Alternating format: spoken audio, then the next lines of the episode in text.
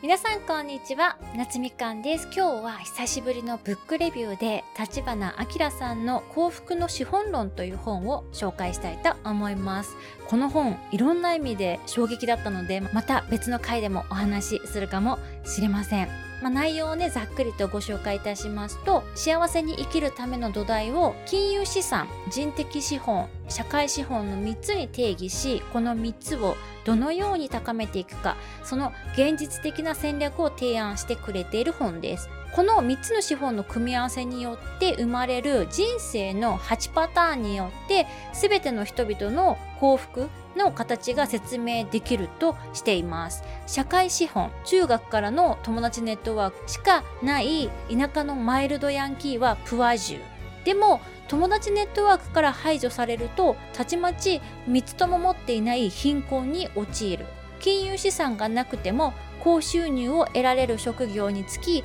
友達や恋人がいれば人的資本と社会資本を持っているリア充。3つの資本を全て揃えることは難しいがせめて2つを揃えれば幸福と言える状態になるのではないか。ではどうすれば2つを揃えることができるのか。そして幸福になれるのか。3つの資本を解説しながらその答えを追いかけていきますという内容の本です。もうね何が一番衝撃だったかと言いますと本の前半部分で紹介されているこの人生の8パターンの定義が私は今まで理解できているようで全然分かってなかったんだなっていうことが今回知れたってことですね。こういう曖昧な概念をめちゃくちゃ誰にでも分かるような形で伝えてくださるのが立花明さんのすごいところですよね。本当に尊敬します。本で紹介されている人生の8パターンを今ねご紹介しますと全て持っているこのピラミッドの頂点が長寿っていう方たちでで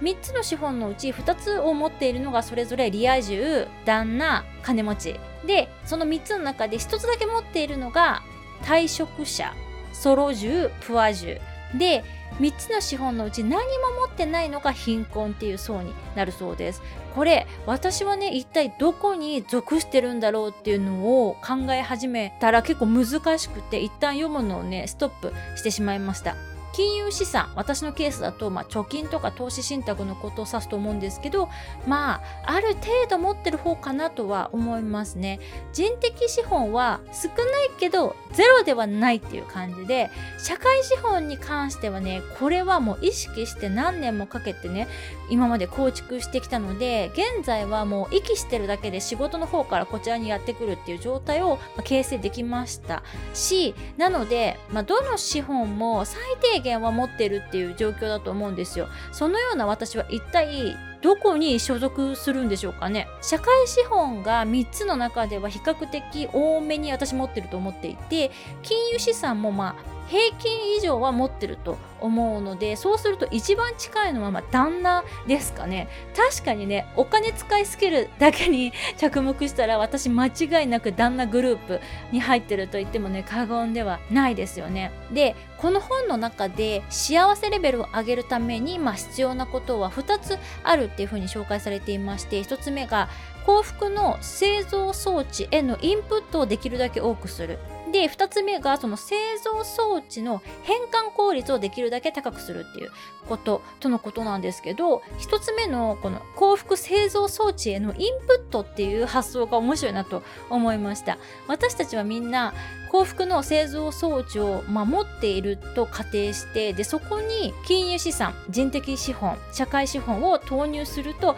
何らかその装置の中でわちゃわちゃってなってそれがまあ幸福に変換されるってっていう構造を指すらしいんですよ。でその装置へのインプットが、まあ、ゼロの状態が貧困なのでインプットがゼロだと感じられる幸せもまあゼロってことなんですよね。なのでプアジの方たちって社会資本がある限りは幸せだなって思えるんだけどその社会資本友達とかがいなくなった瞬間に貧困に陥ってしまうっていう構造なんですよね。でこれが都市部に住んでいる私には今まででねピンとこなかったんですけど社会資本って都市部以外に住んでいる方たちにはものすごい重要な資産なんですよね。私もどちらかっていうと社会資本がね多めなんですよね。都市部住みなんですけどなのでこれからはね、それ以外の2つの資産、特に人的資産をゆっくり増やしていけたらいいかなと思っています。また、この本について思うところがいっぱいあると思うので、別のエピソードでお話ししていきたいなと思います。それではまた次のエピソードでお会いしましょう。バイ